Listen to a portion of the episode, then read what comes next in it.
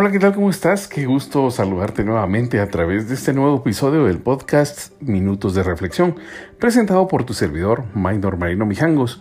Y como siempre, donde quiera que me escuches, te envío un fuerte abrazo de paz. Y justamente en el tema de hoy te hablaré sobre esta paz. Pues ya he recibido varias preguntas de por qué siempre les envío estos abrazos, ¿verdad? y para entender esto, vamos a hablar sobre la visión bíblica de la paz que encontramos en la palabra hebrea shalom. Estudios sobre el Antiguo Testamento evidencian el carácter positivo, global y pleno evocado por el término hebreo shalom. En efecto, el análisis de los textos proféticos en los que la paz verdaderamente triunfa encontramos 29 veces en Isaías, 31 en Jeremías, 27 en los Salmos. Confieren los caracteres distintivos del shalom. Encontramos también que la conexión entre paz y justicia se subraya enérgicamente por muchos textos.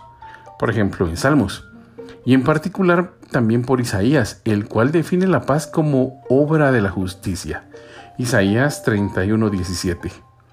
En definitiva, el término hebreo shalom revela varios aspectos. Veamos. El primero, la paz es un don de Dios y es el nombre de Dios. En Salmos 85, 9 y en Jueces 6, 24 podemos encontrar esto. También encontramos que la paz tiene un carácter mesiánico, porque viene con el rey Mesías, príncipe de la paz. Isaías 11 del 1 al 9 y Jeremías 23 del 5 al 6.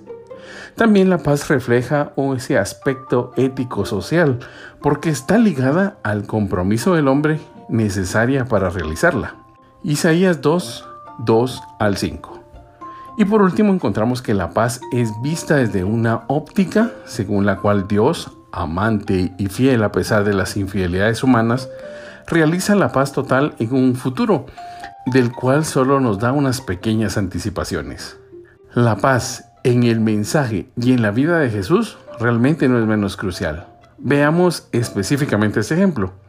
Y es que frente a las varias posibilidades que se habrían de hacer frente a la ocupación romana, Jesús se sitúa en una antítesis radical. Rehúsa decididamente la revolución armada. Predica el advenimiento del reino de Dios y la necesidad de preparar su venida con el cambio de corazón.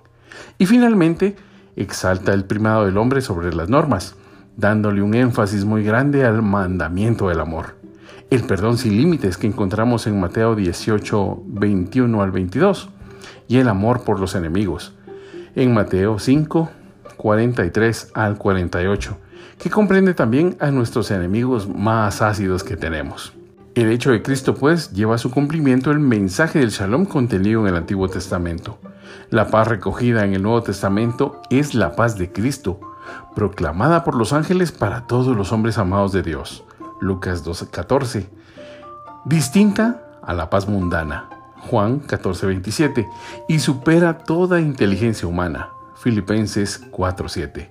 En efecto, la paz se identifica con Jesucristo mismo que es nuestra paz. Efesios 2, 15. Ahora sí pues, reciban un fuerte abrazo de paz. Esto fue Minutos de Reflexión. Que Dios te bendiga. Ánimo.